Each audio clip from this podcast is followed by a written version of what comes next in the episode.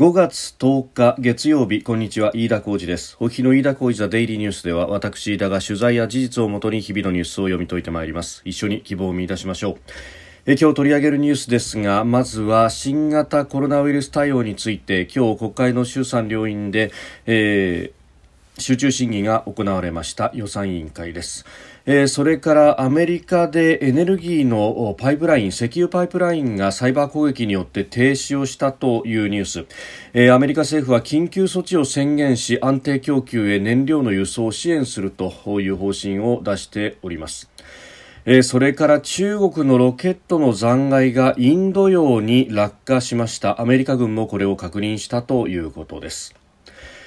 さて収録しておりますのが5月10日日本時間の夕方6時というところです。すでに東京の市場閉まっております。日経平均株価の終値は先週末と比べ160円52銭高。2万9518円34銭で取引を終えました。4月19日以来3週間ぶりに2万9500えー、2万9500円台を上回って終わったということであります。あの先週末にアメリカの雇用統計4月の分が発表されました。市場の予想を大幅に下回っていたということで、えー、FRB アメリカ連邦準備制度理事会の金融緩和が長引くんじゃないかということが、えー、見方が広がったと。で、えー、数字そのものは悪いということで、まあ、経済の先行きは心配されるところですが当座、えー、緩和が長引くということであれば市場に潤沢の資金が、えー、供給され続けるということになり、えー、その分株価は下がりにくくなるだろうという連想から、えー、日経も上げたということであります、えー、ただ今週ですね主要企業の決算発表控えてますんで、えー、様子見ムードも強かったということであります。え、さて、今日の国会では集中審議が開かれまして、えー、総理出席のもと予算委員会で新型コロナウイルス対応について、えー、の答弁と論戦が繰り広げられました、えー、死者1万人を超えたことには大変申し訳ないと総理が陳謝し、え、緊急事態宣言の発令解除判断の責任はすべて自分にあるというふうに述べたということであります。まあ、そして、まあ、オリンピック・パラリンピックについても野党の議員から様々質問が出て、それに対して感染対策しっかり講じ安心して参加できるようにすると、同時に国民の命と健康を守ると開催意欲を示したということであります。まあ、あのワクチンの接種についてというところなかなか知事として進まずというところがありますが、まあ、これに関して、えー、ワクチンを早期承認するための新たな治験制度にも言及したということです有効性安全性の確認を前提にしてより速やかに承認できる制度の見直しを検討する必要があるというふうに発言をしました。まあ、これ、えー、今ですね、ファイザー社製のワクチンはすでに承認が取れて、そして、えー、実際に接種も始まっているというところですが、まあ、それ以外のモデルナ社製のワクチンであったりとか、あるいはあ血栓のね、発生等々が、まあ、懸念、えー、されているというか、まあ、言われているアストラゼネカ社製も含めて、えー、これをどうしていくかというところ、まあ、特にモデルナ社製については、えーこれは早期に承認をすべきじゃないかという話もあり、また今月の24日から、国主導で東京と大阪大都市圏ですけれども、大規模な接種会場を作ってというところでそこで使うのはモデルナ社製だということなんですが今のところまだ承認されていないと。おそらく20日、21日前後に、承認される運びなんじゃないかということは言われてますが、まあ、この辺その先、さらに、まあ、国産のワクチン今、えー研究開発をしている、えー、アンチェスであったりとか、まあ、塩野義という会社がやっておりますけれども、まあ、この辺も含めてですね、安全性が確認されればというところ、まあ、特にモデルナ社製に関して、まあ、ストラゼネカもそうですが、えー、海外でのえ精子の状況というのが知見データとして溜まってきていると。で、えこれをまあ活用しながら日本で、えー、承認をまあ早めたいと。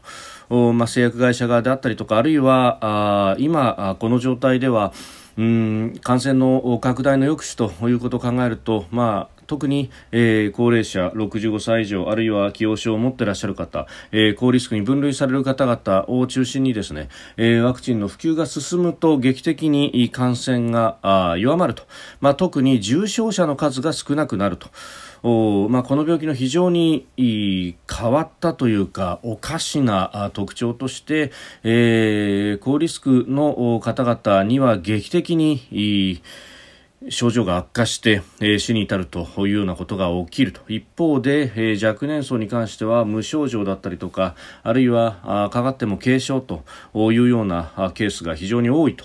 ういうことも言われております。でそうなると、まあ、あ軽症無症状の方々が自分に自覚はないので、えー、普段通りの生活をする。それによって、えー、感染が拡大してしまうと。で、えー、感染が仮に拡大したとしても無症状や軽症であれば、まあ、普段通りの生活が営めるということがあるんですがそれがひとたび、えー、高リスクの方々にかかってそして重症化するということになると、えー、病床の逼迫であるとか、えー、そしてご自身周り、えー、生命の危機にまで、陥るということがありますので、えー、そこの部分を手当てをするという意味で、えー、ワクチンを打つと。えー、諸外国の例を見てもやはり高齢者への接種というものがある程度まで行き渡ってくると劇的に感染、えー、特に重症者の数が減っていって、えー、医療の逼迫というのがだいぶ緩和されてくるということが言われておりますので、まあ、ここについて急ぐと、えー、いうことなんだろうと思います、まあ、新たな治験制度等々使えるものは何でも使っていただきたいと。お、まあ、国会での答弁のみならずですね、えー、実際に動かすというところをきちっとやっていただきたいというふうに思います。えー、それから、まあ、これに関連してですね、えー、立憲民主党の枝野代表、今日予算委員会での質問にも立っておりましたけれども、えー、その後会見を行いまして、えー、菅内閣への不信任決議案の提出について当面出さないという認識を示しました、えー、新型コロナ感染拡大を踏まえて現状で総選挙ができるとは思っていない提出したら衆院解散すると明言しているので提出できないというふうに話しました。まあ、あの総理はですねこの不信任が出されたら解散総選挙の大義にはなると当然なると言及をしまた自民党の二階幹事長も、えー、提出された場合には直ちに解散だと、まあ、明言をしてきたということがありますが、まあ、これはあの長らく政治に関わってきた方々特に政府高官などに、えー、話を聞くとですねいや昔とはだいぶこの解散に対する雰囲気っていうのが変わってびっくりしてるんだということを、えー、言われたことがあります。というのも、まあ、かつてであればですね、えー、というか、まあ、これが県政の情動でもあると思うんですが我々が政権を担うんだと。で今現状前回の選挙でマジョリティが取れずに過半数が取れずに政権を明け渡しているけれどもえ次の選挙で必ず政権を取るんだというのが、まあ、野党であるとですんでいつでも解散してくれと。いうふうに、まあ、あのこれ虚勢であってもですねそういうのが、えー、野党であったとかつてであればですね、えーまあ、今のようにその大義がない解散だとか暴挙だみたいなことではなく、えー、よくぞ解散してくれたと。このチャンスにぜひものにするぞというこの、まあ、前向きさのようなものがあったと、えー、ところが今はですね解散をしようとするのはや与党側で、えー、むしろそれに対して野党がなぜ解散をするんだと。いうふうに起こると。あべこべになってしまっていると、まあ、かつてであれば、えー、野党が解散しろしろという中で、えー、与党は、えー、では仕方がないという形で、まあ、解散を打っていた部分もあると、まあ、もちろんですねそこには55年体制で、えー、どちらかというと党内政局というものに重きを置いていたがために、えー、そういうことが起こっていた、えー、我々が言っても解散なんかしないだろうというふうに、えー、野党の側も言っていたのかもしれませんが、まあ、ただ、えー、主権の束によって、えー、そして選挙によって、えー政権が交代をすると。しかもそこを目指す形で、えー、90年代の政治改革というものが、まあ、あスタートし、えー、そして、まあ、あの批判は多々ありますけれども一応ですね、えー小選挙区比例代表並立制という形で、まあ、1回の選挙で、えー、政権交代だって起こせるかもしれないというようなあ仕組みまでは、えー、整えたというところで、まあ、ここから、あのむしろ与野党ともに、えー、政策で切磋琢磨しということをやればいいんですけれども、えー、そうではないと、まあ、しかもその理由として、えー、コロナウイルスを巧妙に使っていると、まあ、これがですねいかに欺瞞かというのがであるならばですね、えー、例えば統一地方選挙であるとか、えー、去年は都都知事選まで行われました、えー、今年は都議選も東京であればですね予定をされております。いずれも大規模な選挙であります。で、えー、しかも、まあ、あの感染が、まあ、今のところは感染者の数というものも多く発生をしている地域で、選挙が予定されているということになりますので、えー、じゃあコロナウイルスはですね、えー、衆議院選挙に関してはこの感染拡大というものがあ選挙によって蔓延し、えー、そして都議選であるとかあるいは去年の都知事選というものではコロナウイルスは空気を読んで活動しなかったのかと全くそんなことはないとこれがいかに詭弁であるかということがよくわかるところであります。いろんな形でですね、えー、感染を予防しながら選挙をやる方法というものも、えー、分かってきているところでもありますし実際に、えー、地方をに目を向ければ、え、首長選、市長選であるとかあるいは市議選、町議選、村議選というものも含めてですねいろんなところで選挙が行われていてそのノウハウは積み上がっているはずなのでいやここは受けて立つというふうに言ってもいいだろうしそしてもう一つ私不思議でならないのは、まあ、代表がですね、まあ、こういった、まあ、打ち方やめのようなことをこう公然と言い放すと、しかもまだ会期半ばであります。で、えー、これに対してですね、党内から、いや、何言ってんだと、俺たち政権を担うんだろうということで、えー、野党第一党なんですから、いや今からそんな軟弱でどうするんですか、代表と。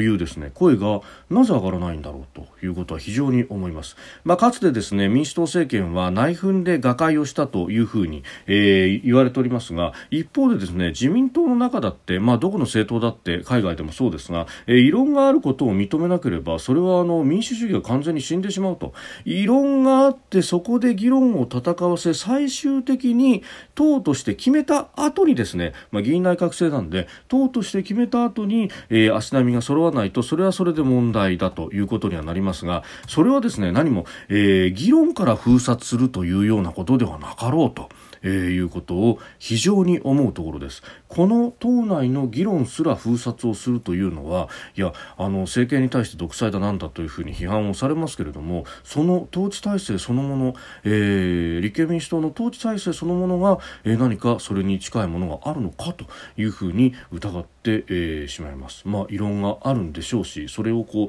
う表に出すタイミングがただただなかっただけなのかもしれませんが、えー、野党の議員の皆さんにはですね、えー、そういったところでの奮起というものを期待したいとも思いますしまたそういう声がおそらくあるんだろうと、えー、私が、えーまあ、怠慢で聞いてなかっただけなんだろうというふうにも思います、えー、それからサイバー攻撃心配です、えー、アメリカのえ石油パイプラインえー、それもですねパイプライン最大手のコロニアルパイプラインというところがサイバー攻撃を受けて操業全面的に停止しました。えー、アメリカの東海岸のそのエネルギーの輸送の、まあ、半分45%ほど担うというようなですね非常にこう大きな会社であるということでそこのパイプラインが止まってしまったということで、まあ、このままいくとガソリン、ディーゼル燃料航空燃料などの輸送に影響が出るということで、えー、アメリカ運輸省はあ輸送に関して緊急措置を導入すると宣言をしました。えー、一時的に供給の混乱を避けるために規制を緩和すると、まあ、具体的にはですね例えばタンクローリーなどの運転手さん、えー、燃料を輸送する運転手さんの労働時間の規制を一時的に緩めると。で、えー、パイプライン止まっちゃってるんでこれはもうタンクローリーをですね、えー、人海戦術でガンガン使うしかないと。でその陸上での輸送の動きを支援をするということです、えー、企業に柔軟性を提供するというふうに運輸省も声明で述べているということです。あのレモンド商務長官も CBS テレビの番組の中で政権の最優先事項であるというふうに述べております、まあ、あの日本以上に車社会でこの油の値段ガソリンの値段というものが、それこそ政権の支持率であるとか不沈にも関わってくるということが、まあ、あのかつてから言われておりますので、まあ、あのその部分でですねえー、ここであの対応を誤ってしまうと、まあ、バイデン政権、えー、スタートしてまだ100日ちょっとでありますが、えー、かなり痛手を被るだろうということもあるんでもうすべてのリソースを割くというような形になって、えー、やっているというところです、まあ、そしてこの原因がですねサイバー攻撃であったと。で、えー、データの流出などと引き換えに金銭を要求するランサムウェアの攻撃を受けた可能性をえー、会社側は挙げております。で NBC テレビは関係者の話として、えー、ダークサイドと呼ばれるロシアの犯罪者集団が攻撃に関与している可能性を伝えたということです、えー、ダークサイドは、まあ、NBC によるとですが比較的新しいんですが企業を恐喝する巧妙な手口で知られていると、えー、いうことで、えー、あります。まああのこの今のところまだシステムが復旧していないということで、えー、小規模なあのパイプライン、えー、の一部の再稼働は、できていると、えー、石油ターミナルと輸送拠点を結ぶ小規模ラインの一部は再稼働したと、えー、会社が発表しておりますが、えー、主要な4本のラインはまだオフラインのままと。えー、いうことです、えー、システム全体の普及については安全性を確認できた場合にのみ、えー、連邦政府の規制を遵守した上で実施するということで時期の明言がなかったと、まあ、かなり長くにわたるんじゃないかというようなことも危惧されております、えー、油の値段もすでに上がっているということがあります。で FBI はこのランサムウェアによるものだということで、えー、捜査に着手したことを明らかにしております。まあ、アメリカの場合はこのサイバー攻撃そこに対しての対応というものも、まあ、相当な人員も割いてやっていると、えー、いうことですので、まあ、あの今後も続くだろうというふうになってますけれども、まあ、同じようなインフラを狙ってというようなことが、まあ、日本でも起こっても不思議ではないし、えー、そして、えー、オリンピック、まあ、これもいろいろなね、えー、国内での議論がありますけれどもオリンピックもし開かれるということになると、えー、相当な数の攻撃にさらされる可能性が指摘をされております、えー、一昨年になりますがラグビーワールドカップの時も相当攻撃を受けたと。でその前ピョンチャンの冬季オリンピックでは、えー、発見システムの一部がやられたと。いうようなことがあって開会式に、えー、支障をきたすというような、えー、こともあったと。まあ、この辺を考えるとですね、えー、全く対岸の火事、人事ではないということであります。えー、それから、あ中国のロケット大型ロケット長征5号 B の残骸がモルジブ近くのインド洋に落下したということであります、えー、残骸の大部分が大気圏再突入で燃え尽きたというふうに中国側は説明しているんですがただ、えー、一部燃え尽きていなかった残骸というものが、えーモルジブの近くのインド洋に落下したということであります。であのこれについてはもう打ち上げの段階からですね、えー、そんなものを打ち上げたら、えー、大変なことになるということで、えー批判がされておりました。でこれはあの長征というロケットのまあ機関部分全長およそ30メートルと。で、えー、普通だったらいくつかのき、えー、ロケットを切り離してですね。で切り離したロケットも制御しながら海に落とすということをやるんですがこの長征5号に関しては、えー基本的に1段階式だったと。で、そこにまあ燃料が詰まっていると。えー、そうなるともう大気圏から出てギリギリのところまでそれを吹かして、で、その後切り離すということになると、で、しかもその後、えー普通だったらその落下するところを調整するための,、まあ、あの小型の出力装置等々がついていてもおかしくないんですが、えー、そういうものは一切なく切り離してしまったらもうあとは知らないよというようなことになっていたと。で、えー、それでは、まあ、あの宇宙の安全とそして、えー、その下、えー、実際の海洋やあるいは、えー、地上の安全というものが担保されないということで、えー、当事者でも何でもないアメリカの NASA であるとかが、えー、どういった形で落ちてくるのかというのを複雑な計算をして、えー、このぐらいの時間にここら辺に落ちてるんじゃないかということを何度も何度も、えー、更新をしながらアラートを出し続けておりました。で他方中国当局は、えー、特に、えー、それに対して、えー、何か言ってきたわけではないと。えー、7日には特殊な技術を採用していて大部分燃え尽きるんだということで、えー、航空機や地表に危害を与える影響は確率は極めて低いと反論しておりました。いや極めて低いと言いますけれども、えー、ゼロではないというところで最後の最後リスクコントロールができないではないかというところ、まあ、あのその辺の無責任さというものが非常に際立っておりますし、まあ、これについてはですねまたあの別途、まあ、国際的に批判をしなければいけないということで、えー、あります。あの残骸を落下させるのは各国もやっているごく普通の手法だというようなことを新華社も配信しておりますがこれこそが論理のすり替えで、えーまあ、残骸の落下は確かに各国やってますけれどもこんな荒っぽい手法で落下させている国はないと他の国はきちんと安全に対しての担保をしているけれどもこの国は全くそういったところに意識がない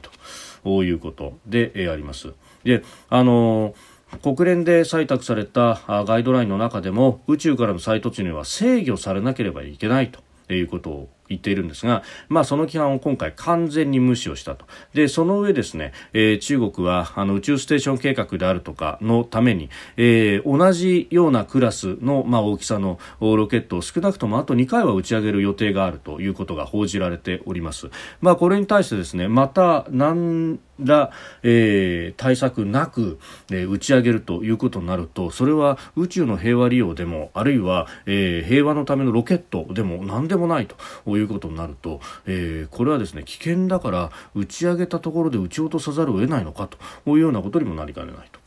いつか被害が出てしまった時では遅いということも合わせて考えるとですね、えー、ここは国際的な一致団結したあ非難というもの宇宙の平和利用というものはきちっと訴えていかなければいけないし、えー、これに対して反論できる国というのはそう多くはないだろうと宇宙を平和に使いましょうねということ。えーと思います。まあ、いずれにせよですね、まあ、広く国際社会に訴えて、で、その上、まあ、日本はあ非常に中国からも近いということもあるので、えー、まあ、当事国の一つと、そして、まあ、宇宙開発を、最先端で、まあ、やっている国の一つとしてですね、えー、きちっとした対応をしなければいけないんじゃないかということを思います。飯田浩司ザデイリーニュース月曜から金曜までの夕方から夜にかけてポッドキャストで配信しております。番組ニュースに対してご意見感想飯田 TDN アットマーク Gmail.com までお送りください。飯田浩司ザデイリーニュース。また明日もぜひお聞きください。飯田浩司でした。